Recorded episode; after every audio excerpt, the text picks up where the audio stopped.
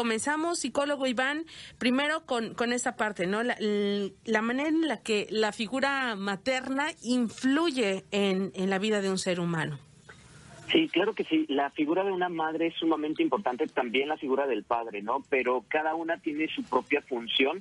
La función de la madre siempre es dar este apoyo emocional. La función del padre eh, nos da la protección, la seguridad, pero de una forma como más física, más de fuerza, de fortaleza. Pero la figura de una madre nos da toda esta fortaleza o esta contención más emocional, de apapacho, de manejar nuestras emociones. Esa es la función de una madre, ¿no? Entonces, el perderla, eh, según algunos autores, duele un poco más por la parte emocional. Cuando perdemos a un padre, eh, perdemos de pronto como esta protección, eh, esta incertidumbre de qué va a pasar con nosotros, pero cuando se pierde a la madre duele un poco más por la cuestión emocional, por el vínculo que hemos eh, tenido o formado con ella, aparte que culturalmente se le da mucho más fuerza y valor a la figura de la madre, ¿no? Entonces, perder a una madre es un gran golpe eh, muy significativo en la vida de todas aquellas personas que han tenido eh, una, una pérdida o han perdido a su mamá, ¿no? Y más precisamente en estas fechas, eh, que se aproxima el 10 de mayo, va a venir, va a venir un momento de melancolía, de nostalgia, porque quiero aclarar que el duelo, todos pasamos ante una pérdida, un duelo, pero el duelo se dice que dura aproximadamente un año. ¿Por qué un año? Porque van a venir fechas muy importantes. Su primer cumpleaños sin ella o mi primer cumpleaños sin mi madre, el primer día de las madres, la primera Navidad, primer año nuevo. Son fechas muy importantes. Entonces, si alguien ha tenido la pérdida de una madre, el domingo eh, debe de estar como preparado, que va a sentirse un poco nostálgico, melancólico, pero que es parte de este proceso. Y más si todavía es el primer año, el primer 10 de mayo, sin la figura de la madre, ¿no? Claro, aunque por eso te, te, preguntaba, psicólogo, hay personas que quizá el primer año pues eh, se, se sienten mucho más eh, sensibles, pero hay personas que también lo que les, sigue afectando eh, un Día de las Madres es precisamente porque ya llevan muchos años lidiando con esta, con esta ausencia y, bueno, también es comprensible, incluso para personas, hablas de la manera en la que se puede ir asimilando un duelo, pero hay personas que son adultas y que podrían pensar que bueno, de, a pesar de tener ya su vida hecha, el, sentir esa tristeza por la ausencia de su madre, pues si está bien o está permitido o deberían asimilarlo de una manera diferente. No, e, es, es natural que de pronto sintamos cierta nostalgia, eh, añoranza de tener a nuestra madre en estos momentos y más si quizás estamos viviendo una situación difícil donde siempre nuestra madre nos estuvo apoyando, siempre nos estuvo dando consejos. Entonces quizás la fecha del 10 de mayo, eh, la situación que estamos viviendo, podría ser que yo me sienta un poco más nostálgico, pero no es que yo tenga que caer en la depresión. Sí, me sentiré, sentiré la tristeza, pero no confundir tristeza con depresión. La tristeza es un estado de ánimo eh, momentáneo, es una emoción que se está viviendo, pero ya la depresión ya es un estado más prolongado de esta emoción.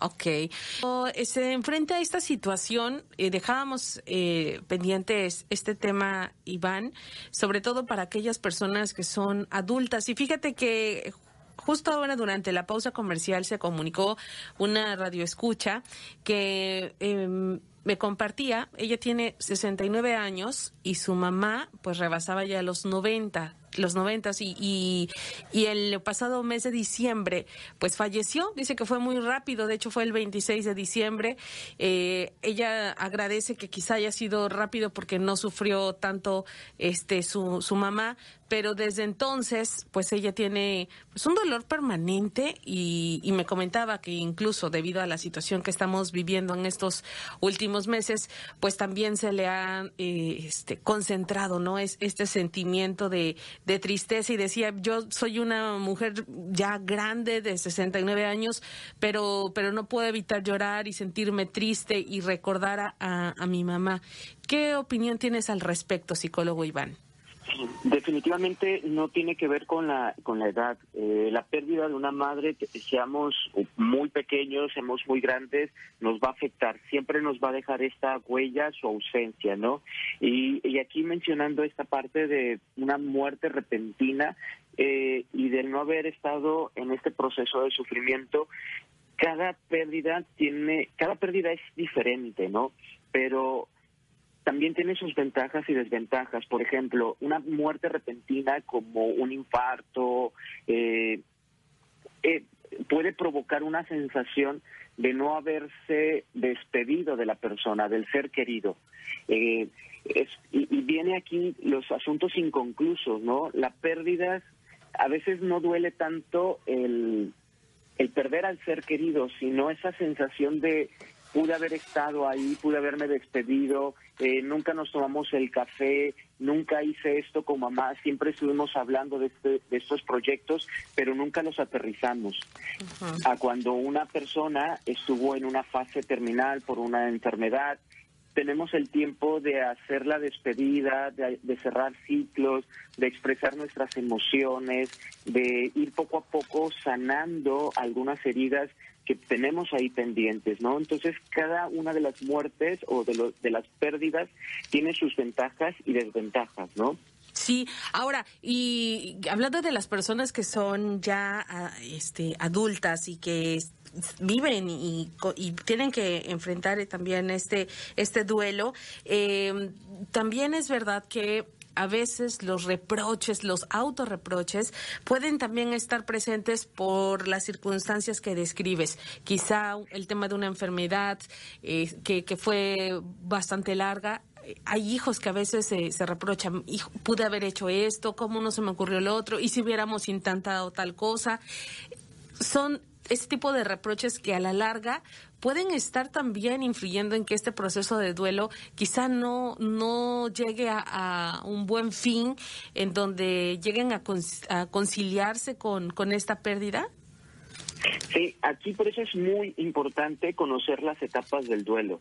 Elizabeth Kubler-Rose, que es la pionera en tanatología, ella trabajaba con enfermos ya en fase terminal y empezó a estar observando el comportamiento de los familiares y eh, ella es la primera en hablar de estas etapas del duelo, que son cinco. Y precisamente es muy importante que la gente los las conozca porque eh, imagínate que tú vas a una comunidad eh, lejana eh, es terracería, el camino, eh, hay luna nueva, no hay nada de iluminación y acaba de llover. Entonces tú vas manejando y de pronto te caes en un bache, empiezas a, sentir como cierta angustia, cierto miedo de que qué va a pasar si adelante el camino va a estar peor.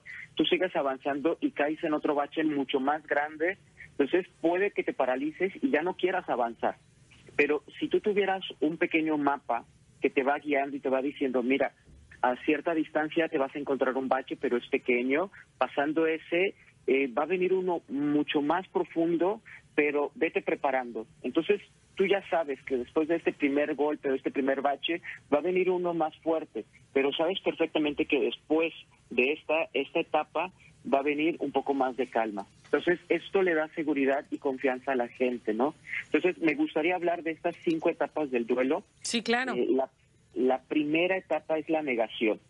La negación, eh, como primer mecanismo de defensa, inmediatamente decimos, no, esto es un sueño, es una pesadilla, no puede estar pasando, eh, despiértenme, eh, o es cuando no queremos aceptar la realidad. Y es ahí donde nos detenemos muchas veces, como no me gusta la realidad, por eso estoy sufriendo. ¿sí? Esa es la primera etapa. La segunda etapa es la ira o el enojo, que es precisamente lo que tú estabas hablando ahorita donde empezamos a repartir culpas. Eh, el médico, Dios, la vida, culparnos a nosotros, incluso nos enojamos con la misma persona. ¿Por qué te fuiste sin despedirte? ¿Por qué me abandonaste precisamente en este momento? ¿no? Es en esta etapa donde surge todo el enojo, todo el coraje, el resentimiento y empezamos a repartir culpas. O nos estamos culpando a nosotros. ¿Por qué no estuve ahí? Debí haber hecho esto, debí haberme acercado, debí haber hablado más, debí haber hecho más presencia en la vida de mi madre, le di más tiempo al trabajo que a la familia y es esta parte donde tenemos que ir trabajando con nuestro propio coraje y que es entender esta etapa también nos alivia, porque es como, ah, pensé que era el único que estaba enojado con mi mamá o pensé que era el único que sentía todo esto. El conocer las etapas nos va aliviando un poco el dolor. Ok. sí, ¿la, siguiente etapa? La siguiente etapa es la negación. Perdón, la negociación. En esta etapa es cuando empezamos a sentir, ya echamos la culpa y empezamos entonces a negociar. Ok, ya no está mi mamá, pero yo puedo hacer esto. O eh, y si cambio estas actividades y si empiezo a hacer estas modificaciones en mi vida, empezamos un poco a negociar con nosotros mismos, ¿no? Empezamos quizás también a fantasear con el controlar la situación. E, es en esta etapa donde empezamos a imaginarnos cosas de qué podríamos hacer para aliviar todo este coraje, ¿no? La siguiente etapa es la depresión, ¿sí? Es cuando tocamos fondo pero al mismo tiempo esta última esta penúltima etapa de la depresión también es muy terapéutico porque ya cuando tocamos fondo es cuando ya aceptamos la realidad. Mamá ya no está. Ya no hay nada que hacer ya no puedo hacer nada y es ahí donde pasamos inmediatamente a la, a la siguiente etapa que es la etapa de la aceptación. Y aquí me gustaría hacer un eh, recalcar aceptación no superación porque una pérdida jamás se supera, ¿sí? Aceptamos la pérdida. Superar es que creer que ya no nos va a doler nunca más, creer que tenemos que olvidar a la persona, creer que tenemos que dejar de sentir algo y nunca vamos a superar una pérdida. Y más la de una madre, la aceptamos. ¿Qué significa aceptar? Que acepto la realidad. Mamá no está. Mamá no está aquí conmigo, se ha ido. ¿Sí? Aceptar también esta emoción de vacío, esta emoción que de pronto va a venir el 10 de mayo y voy a sentir cierta tristeza, aceptar esta tristeza, ¿sí? Esta es la última etapa. Y de ahí, pues bueno, me gustaría cómo, hablar sobre recomendaciones, cómo superar o cómo ir trabajando posteriormente la pérdida. ¿sí? Y ahora, eh, reconocer como consejo reconocer que cada duelo es único, cada duelo es diferente. no lo va a vivir de la misma manera eh, yo que mi hermano, eh, aun, cuando es la misma madre, cada quien va a vivir su proceso de manera diferente, ¿no? Entonces, eh, ver que de pronto mi hermano eh, lo está trabajando de otra manera, que él está continuando con su vida, o que yo estoy continuando con mi vida y veo que mis hermanos están eh, como en la tristeza, que todavía están llevando más, el, eh, más largo el proceso, no tenemos que estar juzgando, ni criticando, ni comparándome, ¿no? Es entender que esta es mi manera de llevar el duelo, ¿sí? Okay. ahí, si yo me doy cuenta que es importante también hablar acerca del duelo. Eh, no solo es guardármelo, porque muchas veces, por ejemplo, si uno pierde a su madre y también ya es madre, eh, a veces nos encerramos en las habitaciones, no queremos que nuestros hijos nos vean sufrir por, por la abuela, para que ellos tampoco lo sufran. No, es importante que se hable, ¿no? Entonces, si una mamá acaba de perder a su madre y tiene a sus hijos, poder reunirlos y, en la sala o en algún momento y decir, eh, me siento de esta manera y en este momento voy a necesitar de su apoyo. De esta manera también les están enseñando a sus hijos cómo manejar el duelo más sana. Y hablar es importante, expresar nuestra emoción nos ayuda. También eh, continuar con nuestra vida. Una manera de honrar a nuestra madre es continuando con la vida. ¿Cómo le gustaría a mi mamá que yo estuviera en este momento honrando su memoria? A mi madre le encantaría que yo estuviera disfrutando, haciendo, eh, viviendo la vida con mis hijos. Entonces, esta es una manera de honrarle y de mandarle flores al cielo a nuestra madre, ¿no? No a, no a la tumba, sino honrando su memoria, honrando su, sus enseñanzas, su aprendizaje. Es una manera de prolongar su vida a través de nosotros. Si después de todas estas actividades eh, sigo como en esta etapa de depresión, también es importante pedir apoyo, acudir con un tanatólogo, con un psicólogo, con un orientador, con un terapeuta, a, hablar sobre el duelo. A veces simplemente necesitamos que nos escuchen, a veces nada más necesitamos que nos den una pequeña orientación. No es porque ya vaya a caer en un proceso muy largo, puede ser dos, cuatro sesiones donde yo pueda externar, pueda comprender lo que estoy pasando y hacer quizás una despedida muy simbólica a nuestra madre, ¿no? Entonces también acudir a algún tipo de apoyo eh, terapéutico o también ir a algunos talleres de superación de duelo. Eh, hay talleres grupales donde varias personas se pueden reunir y hablar cada uno acerca de cómo ellos han superado la pérdida de su madre. Esto también nos ayuda mucho porque de pronto escuchar a lo que podríamos ir haciendo pequeños rituales donde el niño puede despedirse de la madre, eh, escribirle una carta, podríamos ponerla en un globo, eh, hay muchos simbolismos, simbolismos que podríamos utilizar para ir abordando con los niños la muerte de, la mamá. También que ellos aprendan a expresar sus emociones. Si él necesita estar hablando constantemente de la mamá, hablamos, pero siempre hablando de lo bueno, eh, diciéndole que mamá, a pesar de que no está físicamente con nosotros, su espíritu, sea, su alma, su esencia, su ser, está aquí en nuestros corazones, ¿no? Entonces, de esta manera podríamos ir abordando con los niños. Bien, eh, bueno, si me permite, psicólogo, tenemos también llamadas del auditorio de XCU, escuchamos. Adelante, muy buenos días. Hola, buenos días. ¿Sí, quién habla? Habla la señora Hilda Carrasqueo Hernández de aquí de los volcanes. Ah, muy bien, doña Hilda, díganos, ¿cuál es su comentario? Para darle las gracias a, usted y al, señor psicólogo que está hablando, el señor Iván. Sí, muchas porque es verdad lo que están diciendo. Me ha tocado el corazón, porque yo perdí a mi hija, que era madre.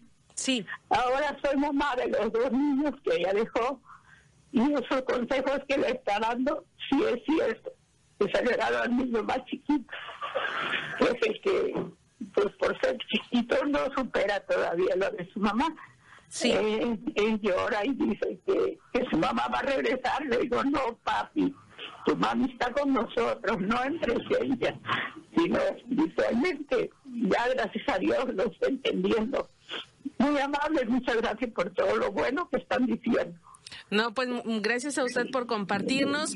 Y, y bueno, precisamente son eh, estos estos casos también eh, los que existen, psicólogo Iván Bazán, en estos días también en donde desafortunadamente, y sí, tenemos que decirlo, el, el tema de la muerte está latente, está presente también. Y, y bueno, pues esperando que sean este todos los que nos están escuchando que se encuentren muy bien eh, de, de salud, que se encuentren muy bien emocionalmente emocionalmente, pero, pero sí es un tema que tenemos que, platicarlo en, en estos días, sobre todo como lo decíamos al inicio del programa, con una figura tan importante. Y mira esta historia que acabamos de escuchar, pues es ahora una abuela la que tiene que tomar este, este timón y, es, y cubrir este papel tan importante de, de la mamá.